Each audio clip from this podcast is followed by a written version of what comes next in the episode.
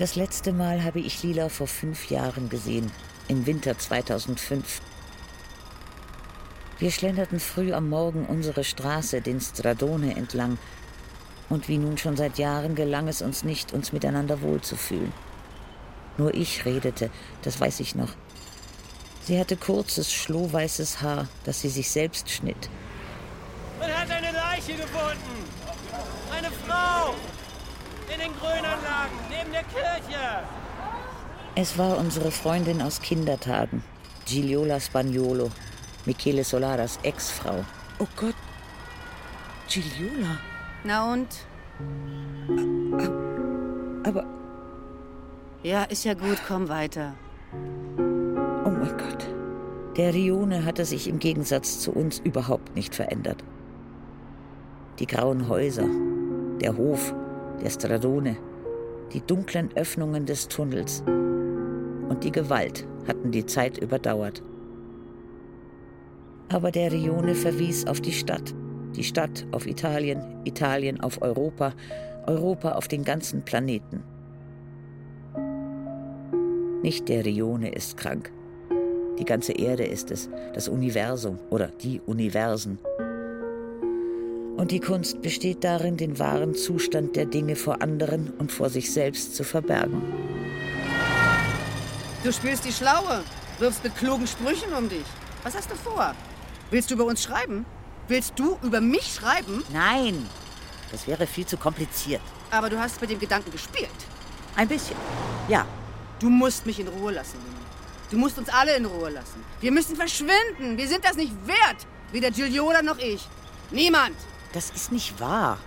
Na gut, schreib, wenn du unbedingt willst, schreib über Giuliola oder sonst wen, aber nicht über mich. Ich werde über niemanden schreiben. Auch über dich nicht. Vorsicht, ich behalte dich im Auge. Ach ja? Ich durchforste deinen Computer, lese deine Daten, lösche sie. Ach was. Du glaubst, ich kann das nicht? Ich weiß, dass du das kannst. Aber ich weiß mich zu schützen. nicht von mir.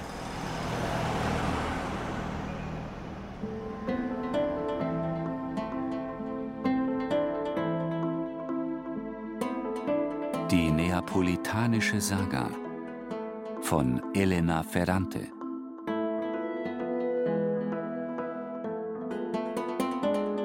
Band 3 Die Geschichte der getrennten Wege. Aus dem Italienischen von Karin Krieger.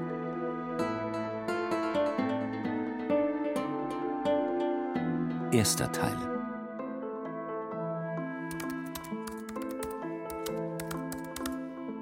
Diese drei Worte habe ich nicht mehr vergessen.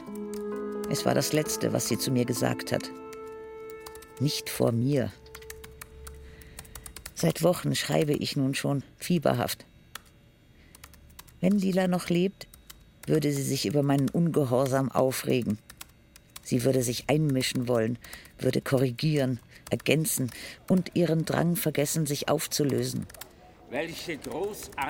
Ich schreibe weiter, mit jenem kalten Frühling in Mailand beginnend, als an einem Abend vor über 40 Jahren ein Mann mit einer starken Brille voller Sarkasmus über mich und mein Buch sprach.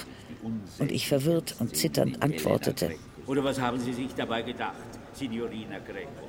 Ja, ähm, äh, ich denke, ich, ich, ich würde da gerne... Bis plötzlich Nino Saratore aufstand, der mit seinem ungepflegten, tiefschwarzen Bart fast nicht wiederzuerkennen war und meinen Widersacher heftig attackierte.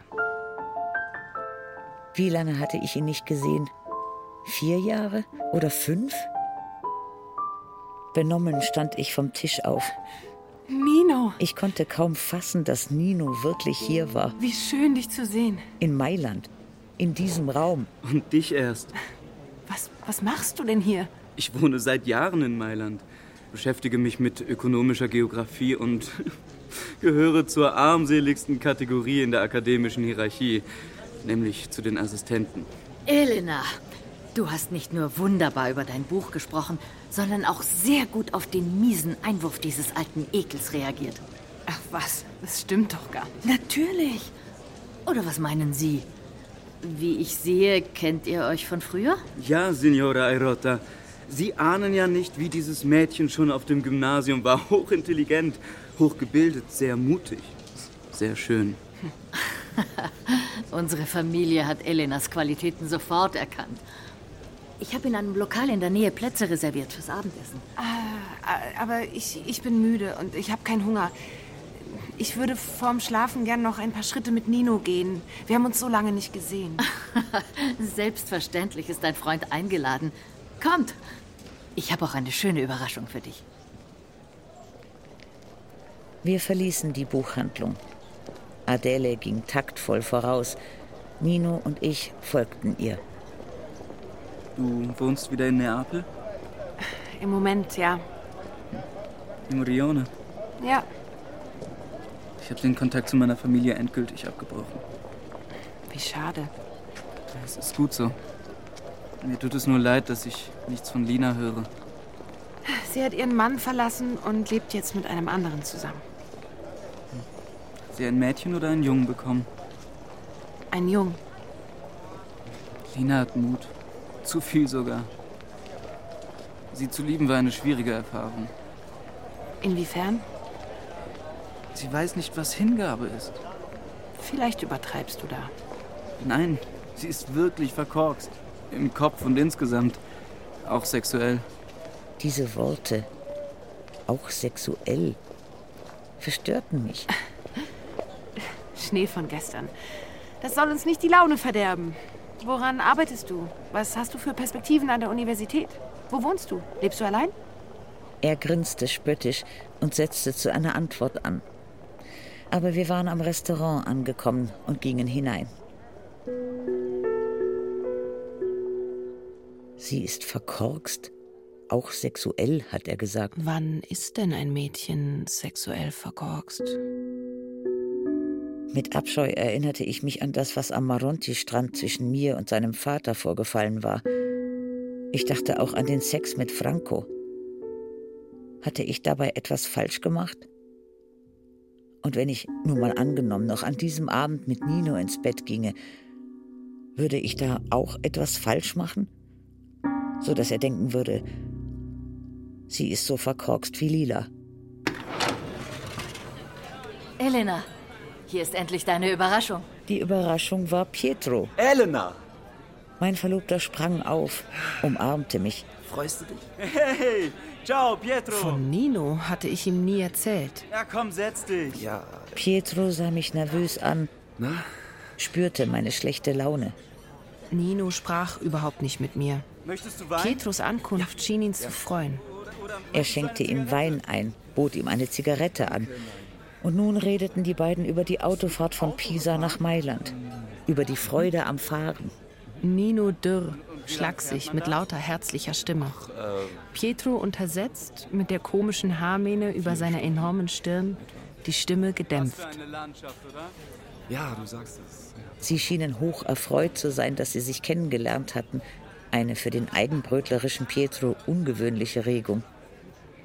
Nino redete auf ihn ein, zeigte ein aufrichtiges Interesse an seinen Studien. Irgendwo habe ich einen Artikel gelesen, in dem du Milch und Honig dem Wein und jeder Form von Rausch gegenüberstellst. drängte ihn, ihm davon zu erzählen. Ist das nicht so? Und mein Ja, Verlobter stimmt. gab nach, Ja. korrigierte gutmütig, sagen, eher eine asketische Form öffnete sich. der Belustigung. Genug geplaudert. Was ist mit der Überraschung für Elena? Man hat mich zum Professor ernannt. Zu einem Professor mit eigenem Lehrstuhl in Florenz. Einfach so. Er brüstete sich nie mit seinen Fähigkeiten. Und nun also warf er diesen Satz hin, als hätte seine Mutter ihn dazu gezwungen. Als bedeutete er nicht viel. Dabei bedeutete er ein beachtliches Ansehen schon in jungen Jahren. Bedeutete er finanzielle Sicherheit. Bedeutete er Abschied von Pisa. Und vor allem bedeutete er, dass wir im Herbst oder spätestens Anfang des nächsten Jahres heiraten würden und ich Neapel verlassen konnte. Während des ganzen Heimwegs war ich unausstehlich. Ich erklärte, Florenz gefällt mir nicht. und das war nicht wahr. Ich erklärte, Ich will nicht mehr schreiben, sondern unterrichten. und das war nicht wahr. Ich erklärte, ich bin erschöpft, todmüde. Und auch das war nicht wahr. Ich möchte deine Eltern kennenlernen. Du bist wohl verrückt geworden. Lass meine Eltern in Ruhe. Du passt nicht zu ihnen und sie passen nicht zu dir. Willst du mich denn nicht mehr heiraten? Entschuldige, ich fühle mich nicht wohl. Natürlich will ich dich heiraten. Er war klug, außerordentlich gebildet und gutherzig. Ich hatte ihn gern. Aber während ich seine Hand hielt, wusste ich doch mit Bestimmtheit, dass ich, wenn er an diesem Abend nicht im Restaurant erschienen wäre, versucht hätte, mir Nino zu angeln. Ja, lass uns so schnell wie möglich heiraten. Ich will weg von zu Hause. Ja. Ich will den Führerschein machen. Ja. Will reisen. Ja. Will ein Telefon und einen Fernseher haben. Ja. Ich habe nie was gehabt. Ja. Ja. Ja. Ja. Mm. Kann ich mit dir schlafen? Wir haben so lange gewartet. Da können wir auch noch länger warten.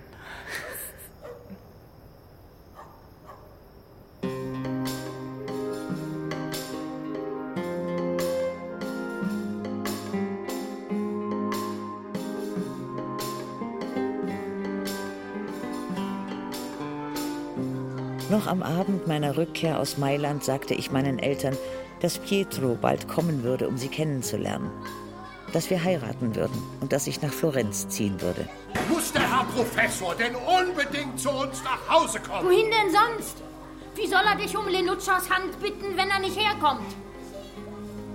Doch als mein Vater schlafen gegangen war und Elisa, Pepe und Gianni im Esszimmer ihre Betten aufgebaut hatten, Für dich sind wir nicht der Rede wert. Du sagst uns erst im letzten Augenblick Bescheid. Das feine Fräulein hält sich für wer weiß was. Weil sie studiert hat, weil sie Bücher schreibt, weil sie einen Professor heiratet. Aber du bist aus diesem Bauch gekrochen, meine Liebe, und aus demselben Stoff gemacht wie wir. Also halt dich nicht für was Besseres. Und vergiss niemals, dass so klug du auch sein magst, ich, die ich dich hier drin gehabt hab, genauso klug und noch klüger bin als du. Und hätte ich die Möglichkeit gehabt, hätte ich genau die gleichen Dinge getan wie du. Ich blieb ruhig, erzählte ihr, wie um sie zu entschädigen, dass ich ein Telefon anschaffen würde und auf Raten auch einen Fernseher. Ein Fernseher?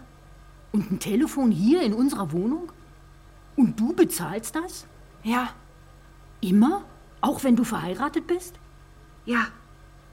Weiß der Herr Professor, dass wir nicht ein Centesimo für deine Mitgift haben?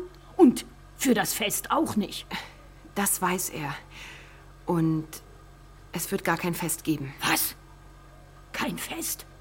La lass ihn das bezahlen. Nein, wir machen keins. Erinnerst du dich noch an Linas Hochzeit, an das Fest, das sie veranstaltet hat?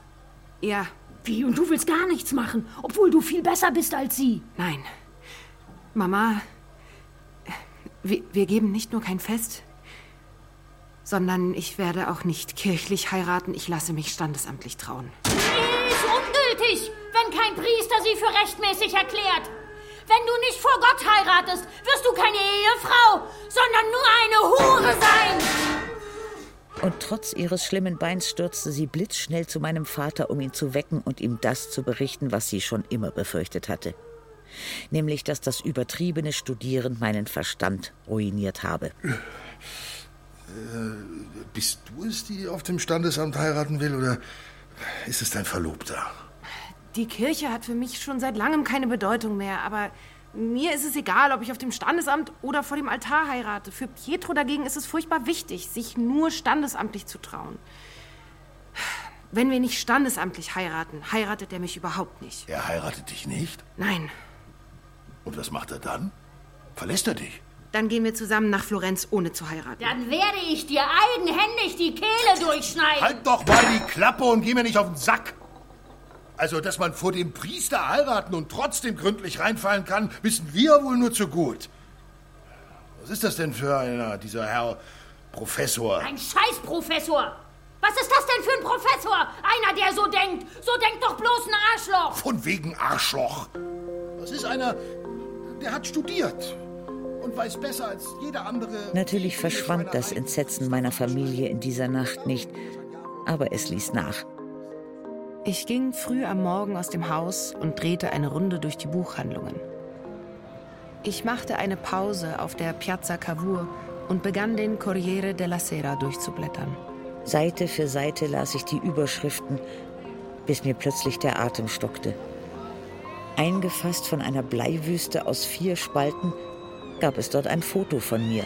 Die pikanten Erinnerungen eines ehrgeizigen jungen Mädchens, der Debütroman von Elena Greco. Der Artikel stammte von dem Mann mit der starken Brille. Man hatte mein Buch dazu benutzt, einmal mehr zu beweisen, dass unter dem Druck einer verdorbenen Jugend in allen Bereichen des sozialen und kulturellen Lebens eine ganze Welt untergegangen sei. Zum Schluss wurde ich als eine bezeichnet, die versucht, ihre Talentlosigkeit hinter schmuddligen Seiten mittelmäßiger Trivialität zu verbergen. Ich brach in Tränen aus. Zu Hause fand ich einen Zettel unserer Nachbarin Signora Spagnolo. Es habe drei Anrufe für mich gegeben.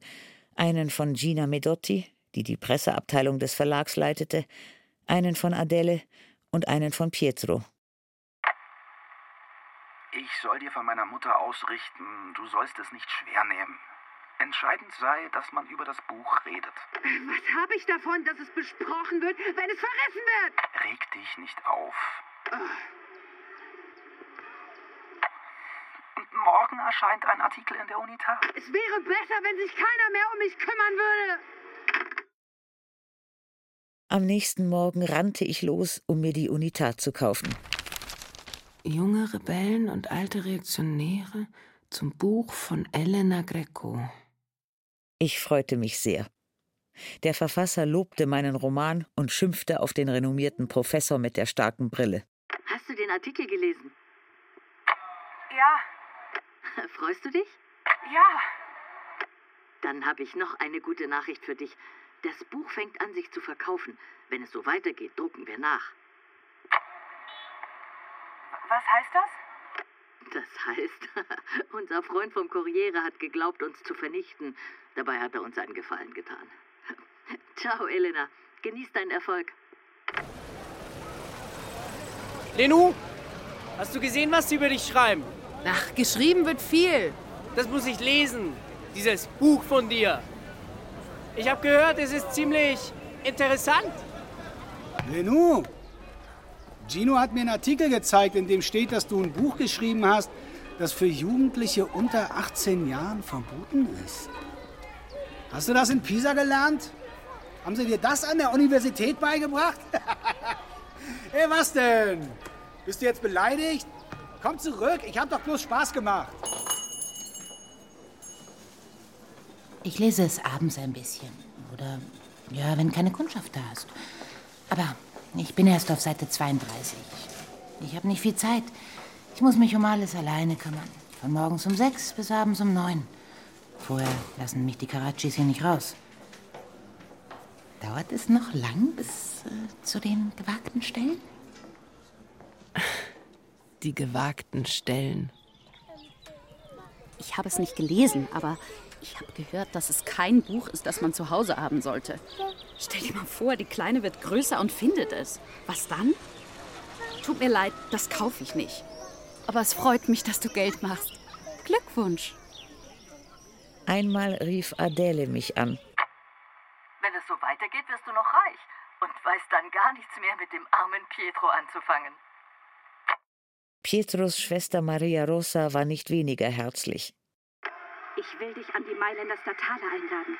Du musst an dem unaufhaltsamen Strom der Ereignisse teilnehmen. Fahr gleich morgen los. Ich fuhr los.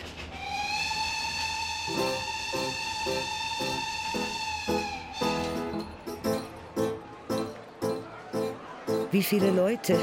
Ich hoffte, Maria Rosa irgendwo zu sehen. Überwiegend waren es junge Männer. Gut aussehende, hässliche, elegante, schlampige, aggressive, verängstigte, amüsierte. Neugierig sah ich mir die jungen Frauen an. Ich fühlte mich nicht dazugehörig. Dennoch schob ich mich in den überfüllten Hörsaal. Sofort fiel mir eine bildschöne junge Frau auf. Feine Gesichtszüge, tiefschwarzes, über die Schultern fallendes Haar. Ich konnte den Blick nicht von ihr wenden. Außer durch ihre Schönheit unterschied sie sich dadurch von den anderen, dass sie ein wenige Monate altes Kind auf dem Arm hatte. Es stillte und gleichzeitig aufmerksam dem gerade stattfindenden Streit folgte. Manchmal rief sie auch etwas dazwischen. Als das Kind die Brustwarze losließ, packte sie ihre Brust nicht wieder in den BH, sondern blieb wie sie war, die weiße Bluse aufgeknöpft, die Brust prall, das Gesicht düster, der Mund halb offen. In dem lauten, verqualmten Hörsaal wirkte sie wie eine unorthodoxe Ikone der Mütterlichkeit. Ich war froh, als plötzlich Maria Rosa neben ihr erschien. Ich winkte ihr zu. Sie sah mich nicht. Maria Rosa überließ das Megafon einem jungen Mann, den ich sofort erkannte. Es war Franco Mari, mein Freund aus den ersten Jahren in Pisa. Was machst du denn hier? Ich kenne ihn. Mari? Ja. Franco ist großartig. Ich war es, die ihn eingeladen hat. Er fährt gleich morgen nach Turin und bleibt über Nacht bei mir. Komm doch auch. Wir verließen die Universität, als es dunkel wurde. Du hast mir gar nicht mehr geschrieben. Es musste so kommen. Außer Franco schloss sich Maria Rosa auch die junge Mutter Silvia an und ein venezolanischer Maler namens Juan. Elena will wissen, was es zu tun gibt. Die Revolution. Maria Rosa wohnte in einer sehr großen, alten Wohnung. Der Venezolaner hatte hier eine Art Atelier, in das er Franco und mich führte, um uns seine Werke zu zeigen. Maria Rosa lobte ihn sehr, wandte sich aber hauptsächlich an Franco, an dessen Meinung ihr offensichtlich besonders viel lag. Was mir gefällt, du bildest die Welt ab. Und zwar die Welt, in der wir leben. Du machst es fotografisch. Wir hörten ihm alle gern zu, außer Silvia, deren Baby, das bis dahin wunderbar ruhig gewesen war, nun zu schreien begann.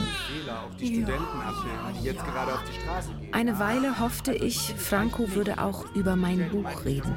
Auf, stopp. Das Sein bestimmt das Bewusstsein. Aber niemand erwähnte meinen Roman. Aber mal Schluss. Silvia, die nicht verstand, was Mirko fehlte, hinausging, wieder hereinkam und das Kind grob anschnauzte, als wäre es schon groß, rief aus dem Flur häufig missbilligende Phrasen herüber. Maria Rosa erzählte von den Kindergärten an der Sorbonne, die für den Nachwuchs der streikenden Studenten organisiert worden waren. Franco und Juan hörten den beiden Frauen unaufmerksam zu, verloren aber nie den Faden ihrer eigenen Diskussion. Die Folge war, dass wir drei Frauen in den Zustand schläfriger Kühe gerieten, die abwarteten, bis die beiden Stiere ihre Kräfte ausgiebig gemessen hatten. Mich nervte das. Ich rechnete damit, dass Maria Rosa sich wieder einmischte, wollte dies auch selbst tun. Aber Franco und Juan ließen uns keinerlei Raum. Marco, jetzt doch mal auf schreien. Mir platzt gleich der Kopf. Was willst du denn? Willst du trinken? Hier, dann trink doch. Als Lila Gennaro bekommen hat, war sie noch viel jünger. Aber Lila war längst ausgeschlossen. Ich fühlte mich schuldig. Ich hätte sie fortbringen, entführen sollen. Oder zumindest ihre Präsenz in mir verstärken, ihre Stimme mit meiner vermischen müssen. Wenn du schon den Mund hältst und bloß die beiden Typen reden lässt, wenn du dich benimmst wie eine Zimmerpflanze, dann hilf wenigstens dieser Frau. Denk dran, was es heißt, ein kleines Kind zu haben. Ich sprang auf und nahm Silvia das Baby ab. Ja, nimm. Sie überließ es mir gern. Versuch dein Glück. Ja, ist ja gut. Hm. Hm. Was für ein hübsches Kind. Mirko zog mich sofort in seinen Bann. Was bist du denn für ein Hübscher? Schön du bist. Ich empfand Vergnügen. Mirko schien das zu merken und wurde still. Auch das bereitete mir Vergnügen. Du duftest. Ich war stolz darauf, dass es mir gelungen war, ihn zu beruhigen. Und in dem Moment, wo wir was Neues etablieren Als ich ins Zimmer zurückkam, sprang Silvia auf, nahm mir das Baby mit einem schroffen Danke weg Danke. und brachte es ins Bett. Jetzt ab ins Bett. Das löste ein unangenehmes Verlustgefühl in mir aus. Ich meine ja auch nicht mit dem Sein einfach nur Ich das brauchte eine Weile, bis ich mich auf die Auseinandersetzung zwischen den beiden Männern konzentrieren konnte. dass du in dem Moment, wo du Bilder übermalst, die herrschende Klasse kritisierst oder sogar entmachtest. Ich glaube auch nicht, dass... Doch ich hatte keine Lust, den Mund zu halten. Ich wartete einen Moment und fand dann eine Gelegenheit, meinem Ex-Freund Franco Mari zu widersprechen. Ich sagte mehr oder weniger, ich sei irritiert über den Stand des Klassenkampfs in Frankreich und fände die Einheit von Studenten und Arbeitern vorerst reichlich abstrakt. Du sagst gerade, dass es objektiv keine revolutionäre Situation gibt. Ich weiß nicht, was objektiv überhaupt heißen soll. Das heißt, dass Handeln unerlässlich ist. Ah, und wenn es nicht unerlässlich ist, legst du also die Hände in den Schoß. Zu, dass sich die Dinge geändert haben und weiter ändern werden. Ja, aber keiner wollte es von dir oder sonst wem schriftlich haben, dass es objektiv eine revolutionäre Situation gibt. Die Studenten haben gehandelt und fertig. Das ist nicht wahr. Doch. Ich sah Maria Rosas Augen aufblitzen. Sie hatte an der Art, wie Franco und ich miteinander redeten, erkannt, dass zwischen uns mehr gewesen war als üblicherweise zwischen Kommilitonen. Silvia, Juan, Ja, kommt, helf mir mal, die Bettwäsche für Elena und Franco runterzuholen. wenn's sein muss. Wir brauchen die Leiter. Ich helfe dir. Ich komme. Du hast dich verändert. Du bist aggressiver geworden. Ich bin immer noch die Alte. Alles in Ordnung bei dir zu Hause? Ja, Und bei deiner Freundin, an der du so gehangen hast? es geht ihr gut. Was macht sie denn so? Sie arbeitet in einer Wurstfabrik am Stadtrand von Neapel. Hatte sie nicht irgendeinen Kaufmann geheiratet? Die Ehe hat nicht funktioniert. Hat sie dein Buch gelesen? Keine Ahnung. Hast du es gelesen? Natürlich. Und wie fandest du es? Gut. Inwiefern? Sind schöne Stellen drin. Welche denn? Die, in denen du der Hauptfigur die Möglichkeit gibst, die Bruchstücke auf ihre eigene Art zusammenzusetzen. Das ist alles? Reicht es nicht? Was stimmt denn nicht? Es ist nicht viel dahinter, Elena. Mit Liebesgeschichtchen und krampfhaften Versuchen, sozial aufzusteigen, überdeckst du das, was erzählenswert wäre. Aha, und was wäre das? Lass es gut sein. Es ist schon spät, wir müssen ins Bett. Du hast das Mögliche getan, oder? Doch das ist jetzt objektiv nicht die Zeit zum Romane schreiben. In diesem Moment kam Maria Rosa mit Juan und Silvia. Ich verabschiedete mich von Franco, der am frühen Morgen abreisen würde. Sah, wie er mit Maria Rosa in einem Zimmer verschwand, und Juans finsterer Miene entnahm ich, dass der Gast und die Gastgeberin zusammen schlafen würden.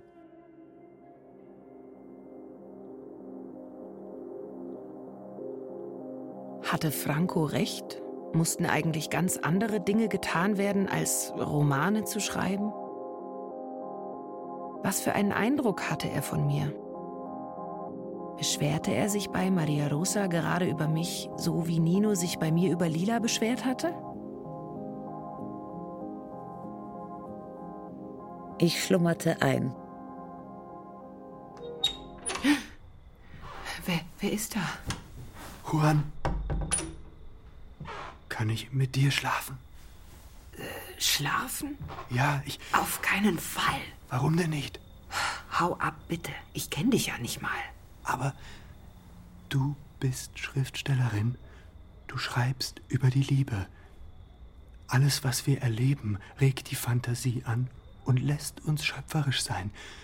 Lass mich bei dir sein. Dann hast du was zu erzählen. Raus. Und zwar sofort.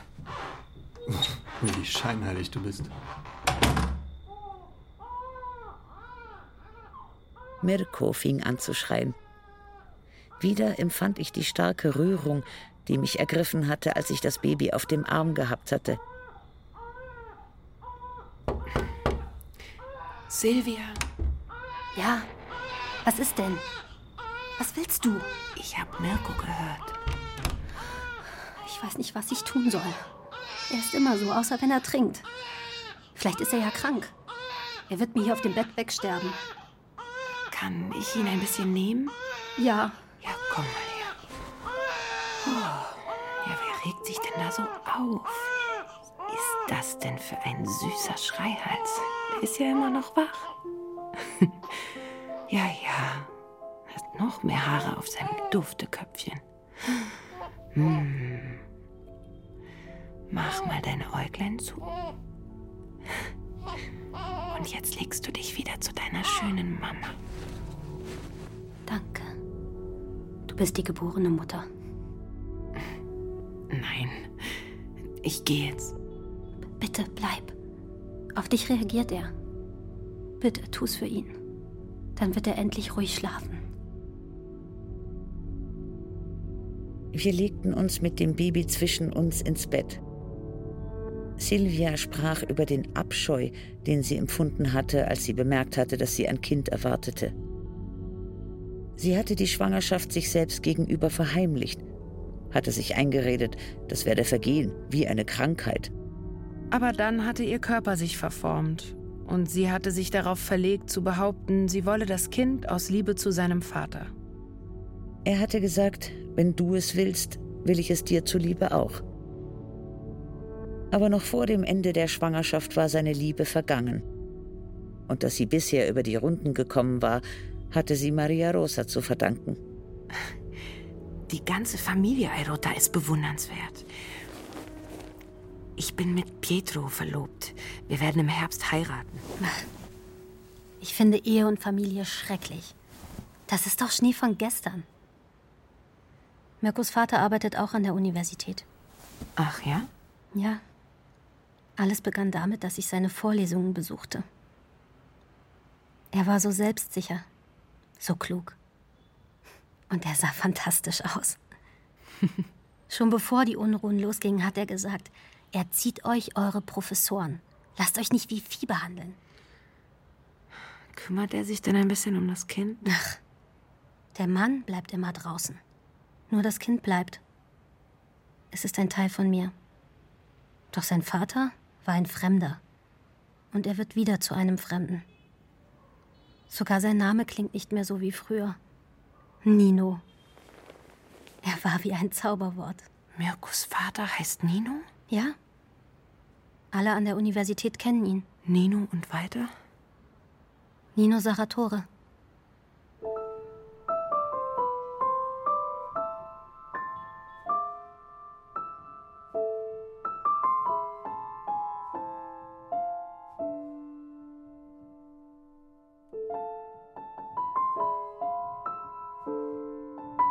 Ich brach frühmorgens auf.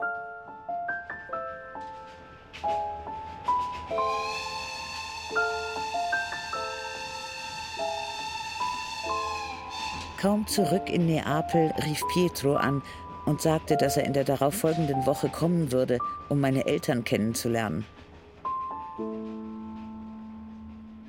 Derweil hatte der boshafte Tratsch zugenommen. Mussten die Kinder des Metzgers verprügeln, weil die dich Nutte genannt haben. Und sie haben auch einem von Elisas Schulkameraden die Fresse eingeschlagen, weil der unsere kleine Elisa aufgefordert hat, die gleichen schlimmen Sachen zu machen wie ihre große Schwester. Was hast du da bloß geschrieben? Nichts, Mama. Hast du über die Schweinereien geschrieben, die du so machst? Was denn für Schweinereien? Lies es doch einfach! Ich kann meine Zeit nicht mit deinem Scheiß verplempern! Dann lass mich doch in Ruhe. Wenn dein Vater erfährt, was man über dich redet, schmeißt er dich raus! Nicht nötig! Ich gehe schon von allein! Ich traf Giliola, die gerade von der Arbeit kam. Ich habe dein Buch gelesen. Mm, aha. Ja, es ist schön.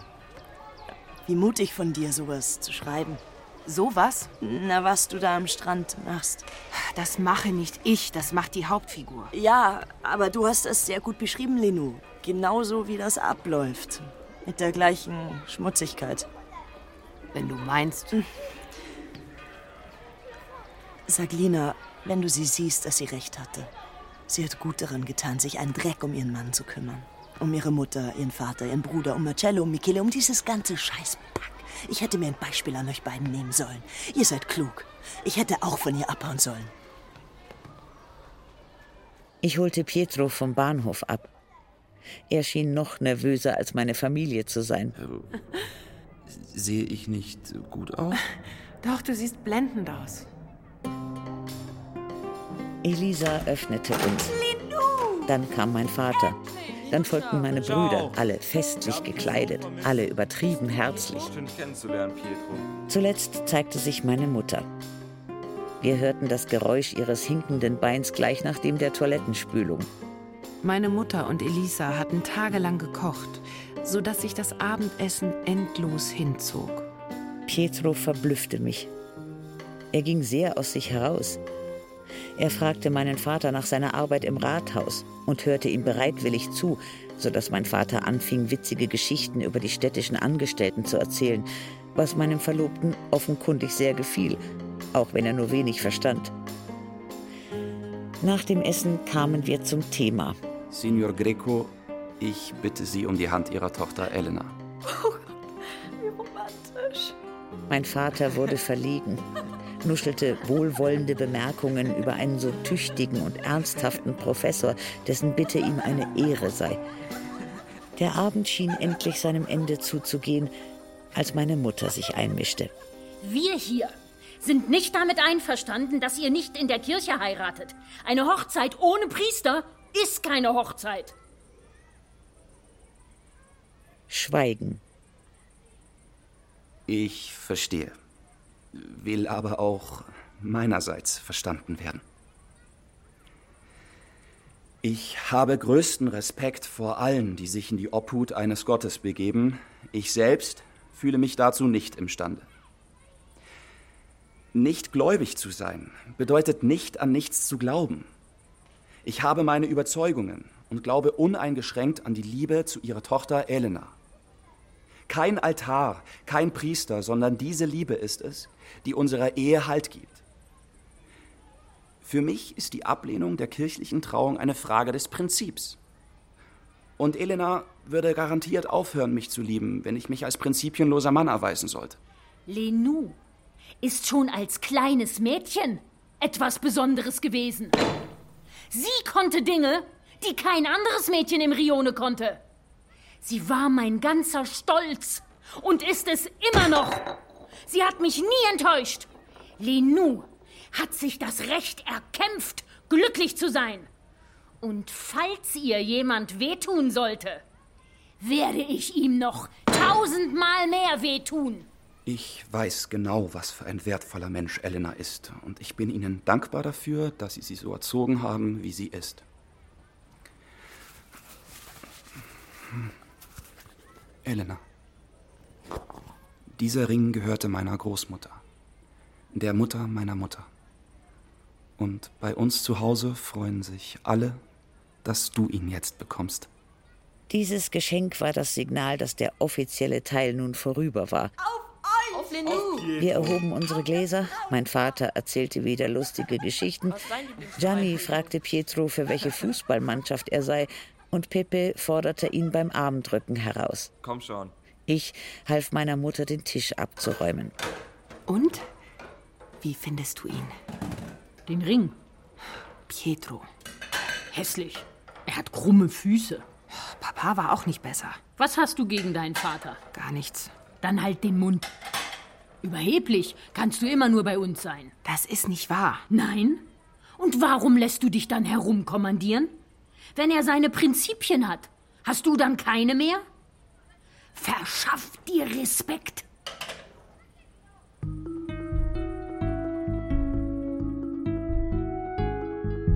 Pietro blieb drei Tage.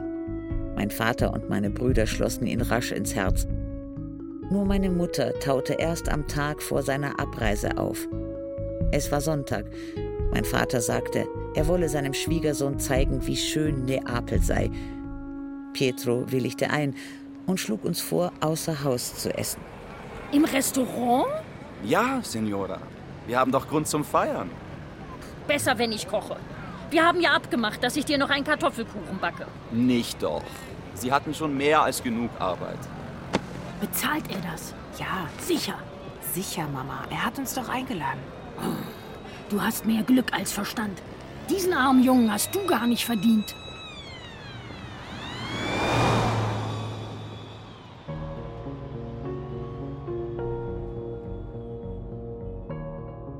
Anfang September ging Pietro in Florenz auf Wohnungssuche. Er fand eine kleine Mietwohnung und ich fuhr sofort hin, um sie mir anzusehen. Sie bestand aus zwei dunklen Zimmern in einem miserablen Zustand. Die Küche war klein, das Bad ohne Fenster. Ich sagte, das sei in Ordnung. Aber gerade als Pietro den Mietvertrag unterschreiben wollte, schaute Adele bei uns herein. Sie bezeichnete die Wohnung als Elendsquartier und gänzlich ungeeignet für zwei Menschen, die einen Großteil ihrer Zeit zu Hause arbeiten mussten.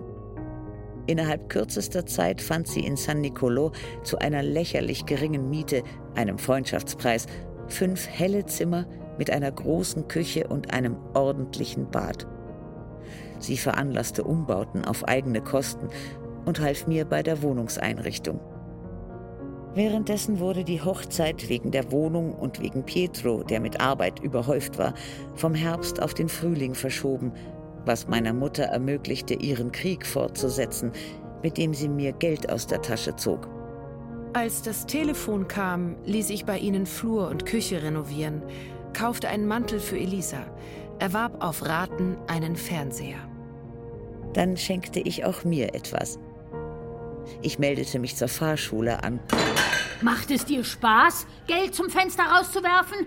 Was nützt dir denn ein Führerschein, wenn du gar kein Auto hast? Das wird sich schon finden. Du willst dir also ein Auto kaufen, ja? Wie viel hast du denn wirklich beiseite gelegt? Das geht dich nichts an.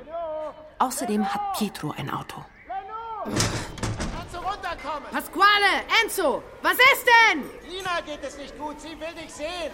Ich komme. Wo willst du denn hin um diese Zeit? Komm zurück! Pasquale hatte sich einen Che Guevara-Bart wachsen lassen. Enzo war immer noch der Alte, genauso konzentriert. Pasquale sollte heute nach der Arbeit bei uns zum Abendessen bleiben. Aber Lina, die normalerweise um halb fünf aus der Fabrik kommt, war um sieben noch nicht da. Sie ist erst um neun gekommen. Sehr bleich. Und das Einzige, was sie gesagt hat, war, meine Fingernägel lösen sich ab. Habt ihr euch gestritten? Nein. Hat sie sich bei der Arbeit verletzt? Nein, ihre Fingernägel waren in Ordnung. Jetzt bloß keine Panik. Wetten, dass Lina sich beruhigt, sobald sie dich sieht? Wir sind da.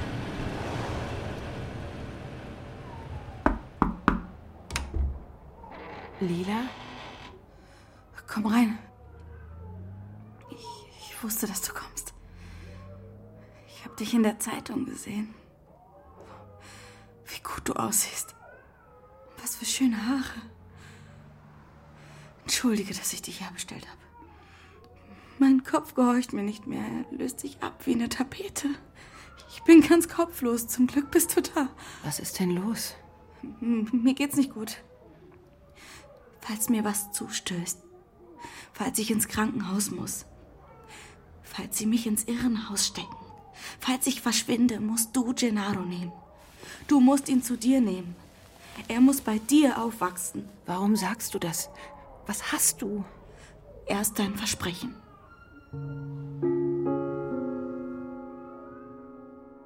Ich versprach es und hörte ihr die ganze Nacht zu.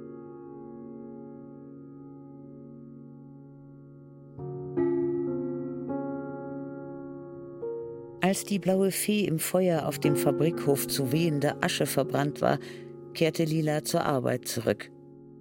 Und zu Enzo. Natürlich schliefen sie nicht miteinander. Lila konnte das nicht. Weißt du, was das heißt? Nein. Sieh es dir genau an. Enzo hatte erkannt, dass die Programmiersprachen der elektronischen Rechner die Zukunft der Menschheit waren. Das ist Deutsch, Enzo. Ich kann kein Deutsch. Hilf mir. Ich bin müde. Unser Leben ist zum Kotzen, Lina. Wir müssen was ändern. Für mich ist es in Ordnung so.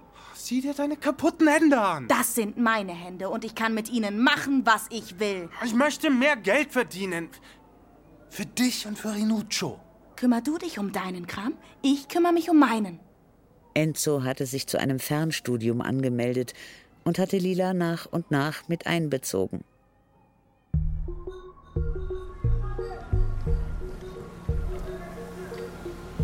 In der Fabrik, das hatte sie sofort begriffen, trieb die Überanstrengung die Leute dazu, nicht zu Hause, wohin sie völlig erschöpft und lustlos zurückkehrten, mit ihrer Frau oder ihrem Mann zu ficken, sondern dort, auf der Arbeit. Schon an Lilas ersten Arbeitstagen unternahmen die Männer Annäherungsversuche. Lila stieß sie zurück. Um ein für alle Mal Klarheit zu schaffen, riss sie eines Morgens einem Kerl beinahe ein Ohr ab weil er im Vorbeigehen etwas Unflätiges zu ihr gesagt und ihr einen Kuss auf den Hals gedrückt hatte. Anschließend ging sie wütend zu Bruno Socavo. Nina, ich hab dir einen Gefallen getan, aber du darfst mir keine Scherereien machen. Wir arbeiten hier alle hart, also halt nicht immer das Gewehr im Anschlag. Die Leute müssen sich ab und zu entspannen, sonst machen sie mehr Ärger. Entspannt euch ohne mich. Nina, du bist immer noch die Alte. Geh wieder an die Arbeit, na los. Wenn er ihr von nun an in der Fabrik begegnete, unterließ er es nie, ihr ein gutmütiges Kompliment zu machen. Diese Vertraulichkeit festigte Lilas Stellung. Sie stand in der Gunst des jungen Sokavo, und daher tat man gut daran, sie in Ruhe zu lassen. Eines Nachmittags. Hey, Tirolo! In den Lagerräumen wird ein Typ verlangt. In den Lagerräumen traf sie auf Bruno, der mit Kennermiene Würste befühlte und beschnupperte. Ich habe mich hier im Trockenraum immer wohlgefühlt. Hier gibt es etwas Befriedigendes, Ganzes. Das Produkt, das seine Vollendung erreicht. Sich verfeinert, sein Geruch verströmt. Es riecht genauso, wenn Mann und Frau sich umarmen und. Ah! Ah! Du mieses Stück Scheiße! Du hast doch nichts in der Hose. Na komm her, hol ihn raus. Ich reiß ihn dir ab, du Mistkerl. Entschuldige. Ich dachte wenigstens ein bisschen Dankbarkeit müsste noch drin sein. Willst du damit sagen, ich soll mich freikaufen, sonst schmeißt du mich raus? Nein. Wenn du nicht willst, dann willst du nicht. Schluss.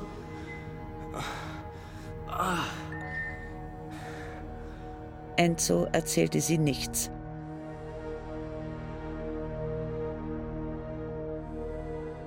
Dieses recht wackelige Gleichgewicht veränderte sich, als Pasquale wieder auftauchte.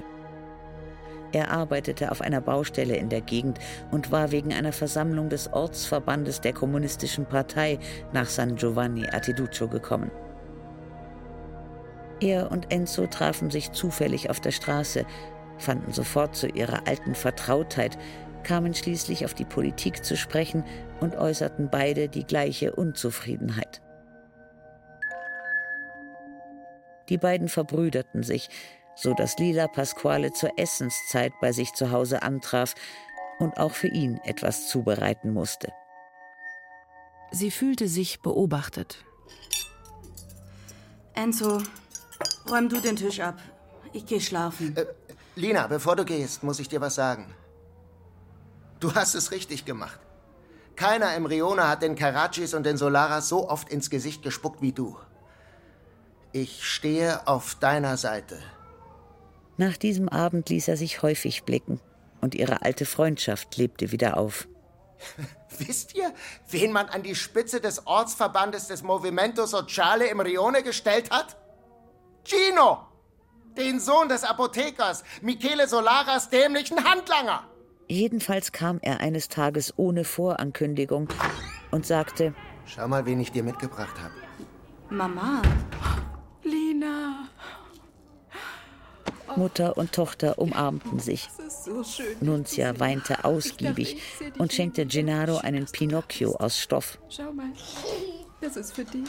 Aber sobald sie versuchte, ihre Tochter zu kritisieren, sagte Lila: Ma, entweder wir tun so, als wäre nichts passiert, oder du gehst lieber wieder. Nunzia war beleidigt, begann mit dem Kind zu spielen und sagte häufig: Du armes Ding. Wenn deine Mama schuften geht, bei wem lässt sie dich dann los? Ähm, Lina, Bitte. Ich sage ja nicht, dass du mit deinem Mann Frieden schließen sollst, aber komm wenigstens mit den Solaras ins Reine. Deinetwegen haben die alles an sich gerissen.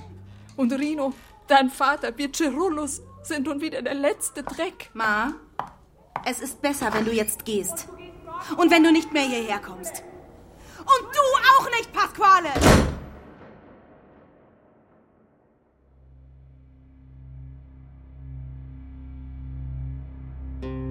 Die neapolitanische Saga von Elena Ferrante. Band 3 Die Geschichte der getrennten Wege. Aus dem Italienischen von Karin Krieger. Erster Teil.